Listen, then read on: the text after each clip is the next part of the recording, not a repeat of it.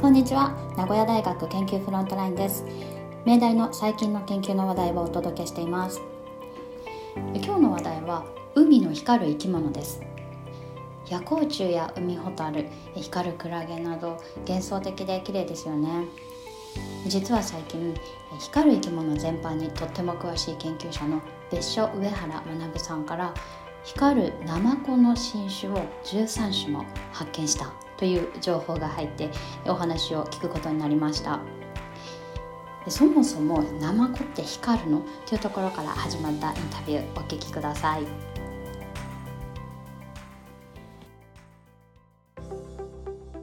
そう光るナマコっていうのが深海性のナマコでしか見つかっていないので数百メートルより深いところのナマコしか光るって知られていなくてそれこそ今回の研究でもそこに着目してどこに住んでるナマコっていうのは光るのかなっていうのをあの調べてみるとことごとく1000メートルよりも深いところかなりマニアックというかレアな生き物の話なのかなと思います。と調べてみたらナマコって世界中で1000種類以上もあるそうですね。光る光らないをあの別にして。でそのうちどのぐらいが光るものっていうのは今のところ分かってるんですか？そうですね。僕の研究の前までは30何種類32種類かな。で新しく13種類見つけて今43種になったんです。それに合わせて進化的な解析もして進化的に、うん、禁煙な関係の、え、グループの中に光るかもしれない種類っていうのはどれくらいいるかっていう解析をすると200種類以上200種以上のナマコがもしかすると光るんじゃないかっていうことが分かってきたというのが一つ面白いかなと思っています。このナマコは 1000m 以下で光るっていうふうに先ほどおっしゃいましたでも深海に住む生き物って結構目が退化してるものが多いっていうふうに聞くんですけどなんでそういった環境で光ることが大事なんでしょう？うん目を退化させてる生き物もいるんですけど目を発達させてとっても高感度でものを見る見ているような生き物魚とかイカとかがそういうものなんですけどもものすごくいっぱいいますね。えっと、これも本当にまだ妄想の域を超えない仮説ではあるんですけど目を持たないで大して動けもしないナマコが何で光るかについてなんですけどえっと光ることでえっと二次的な捕食者を呼んでいるのではないかと考えています。つまりナマコを食べに来る生き物がいた時にナマコはなんかやめてくれとか反撃するとかできないので光ることでその捕食者の捕食者を呼んで直接の捕食者を退治してもらうっていうような作戦を取ってるんじゃないかなと考えてます。なんでそんな風に思ったんですか？なんでそんな風に妄想されたんですか？これ僕がオリジナルで考えたわけじゃなくて、まあそういう仮説があって、まあ妥当かなっていうのが、あ思ったんですね。で実際になんか夜光虫も夜光虫ってあの波打ち際が光ってるのでよくあるじゃないですか。あれすぐすごく明るく光るんだけど逃げるとか攻撃するとかもなくてなんで光ってるんだろうっていうので、まあ、そういう仮説が一つ打ち立てられて完全に証明されたっていうわけではないんですけどまあまあそうあってもいい良さそうだなみたいな実験結果も出てるんですね。なるほどこれまでのあれ知見を積み重ねてそして観察もこう重ね合わせるとそういった仮説が生まれてくるんですね。そうですね海の光る生き物だと自分では動けないけどし目も持ってないけど光る生き物って結構たくさんいてそういうやつらは目が発達している捕食者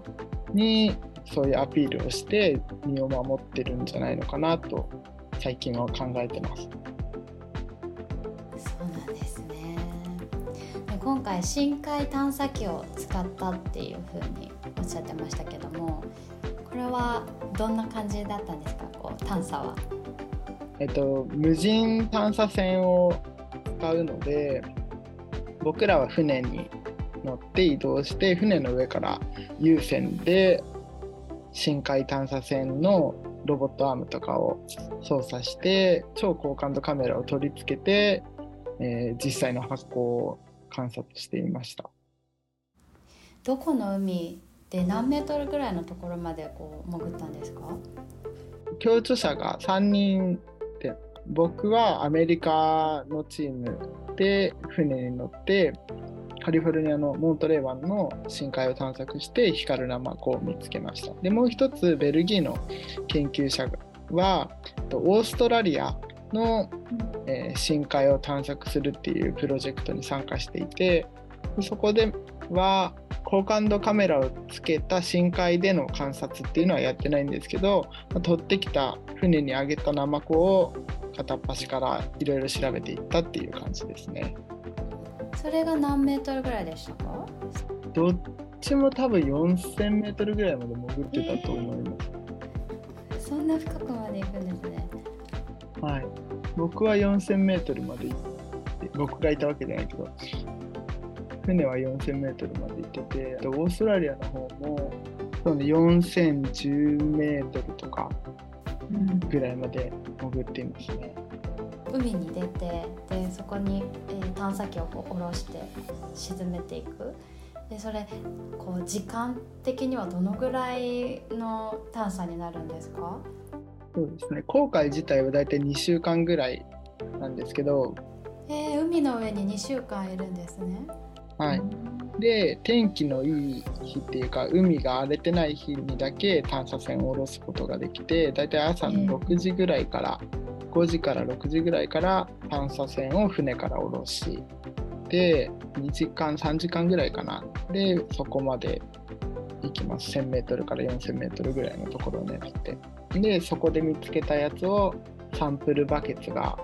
探査機に搭載されてるのでロボットアームとかで捕まえた深海生物をそのバケツに入れてでゆっくり戻ってきてで戻ってくる浮上してくる際には今度は海の中で漂ってる水の中で漂ってるやつを片っ端から取ってきて光るのを調べようっていうことをしてで大体6時間ぐらいかけて浮上してきて夜の6時7時夕食の前ぐらいに生き物を探査船から下ろして夕食をすぐパパッと食べて実験を始めるって感じですね。それを2週間の公開の中で何回やるんですか？大体10回10日できればいいなって当たりの公開だったなって感じですね。なるほど天気次第、うん、天気次第ですね。これは光るナマコを見つけに行こうってみて本当に見つかっちゃったっていう感じなんですか？いやこれはナマコをまとめただけで基本的に深海には本当に光る生き物そこら中にいるので海底に住んでる生き物で光るものを片っ端から調べてみようっていうプロジェクトだったんです。あそうなんですねじゃあもしかしてまだ発表してないお宝情報をお持ちなんですね。そうですね。あの楽しみにしててください。うん、楽しみです。その時の感動っていうのはどのぐらいのものだったんですか？とその深海にナマコがいるっていうこと自体は古くから知られていたんですね。ただやっぱり 4000m とか 1000m から取ってきたやつが発光能力を保持してるだけでめちゃくちゃすごいんですけどやっぱりグデってなってるんですよ。で、えっと、今回すごい感動したポイントとしてはその超高感度カメラを搭載した深海探査機を使ってその 4000m なり 1000m の環境で実際に生きてるナマコの発酵の様子を見れたことがすごい大きな一つの成果かなと思っていてあの YouTube でも上がってるのでぜひ見ていただきたいんですけどオーロラみたいな感じでその体全身に光の波が広がっていっては戻ってきてみたいなことをしていてこんな光り方をするんだっていう驚きがありましたね。それは深海でナマコが光る様子を人類が初めて目にした瞬間ということですよね。そうですね。めちゃめちゃ感動ですね。うん、そうですね。その映像自体はもうものすごい衝撃だったので、ちょこっとニュースに取り上げたられたりもしました。この生物発光あの生き物の光る仕組みですねこれを理解することとあの深海の生態系を理解することっていうことを、えー、別所先生結びつけて考えていらっしゃいますよねこれって具体的にどういうことですか？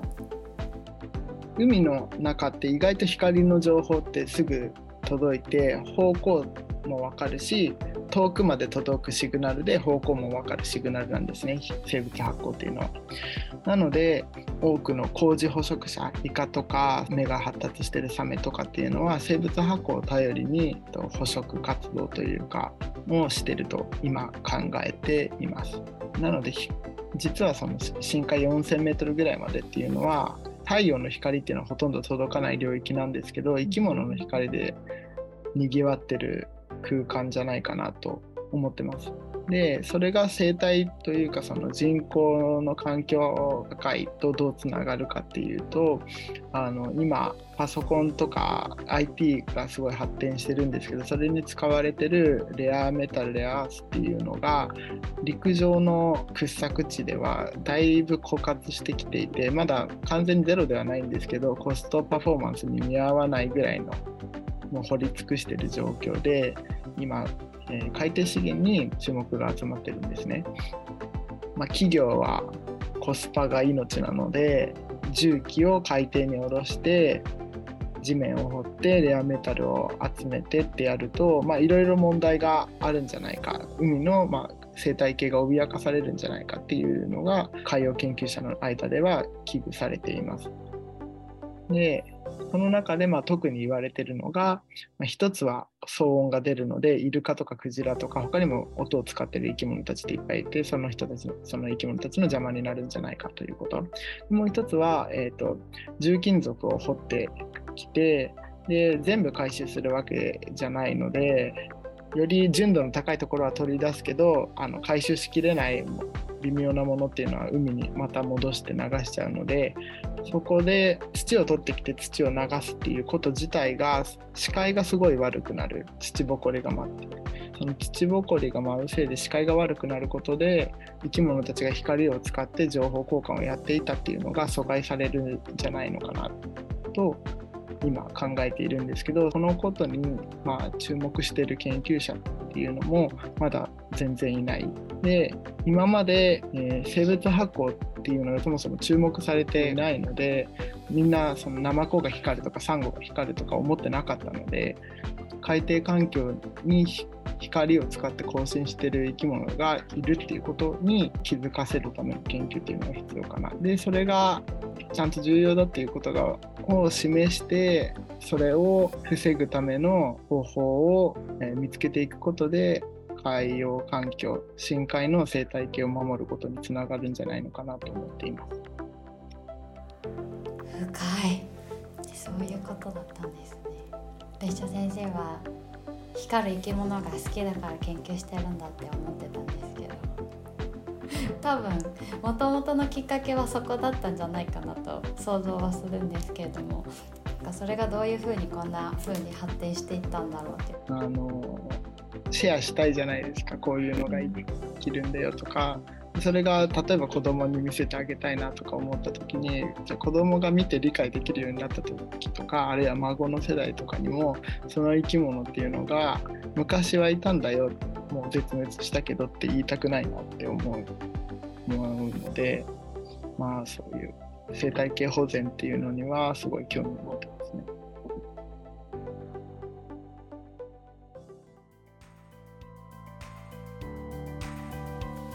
別所さんへのインタビューでした。子どもたちや孫たちの世代を思って研究で貢献したいという気持ちが印象的でした。この番組の内容はノートの方で記事化しています。光るナマコの美しい映像も載せていますので概要欄のリンクからぜひチェックしてみてください。番組では皆様からのご意見を募集していきます。感想や取り上げてほしいテーマなどお聞かせください。名古屋大学の研究者の皆様からご自身の研究を取り上げてほしいというリクエストもお待ちしています。それではまた次回まで。さようなら。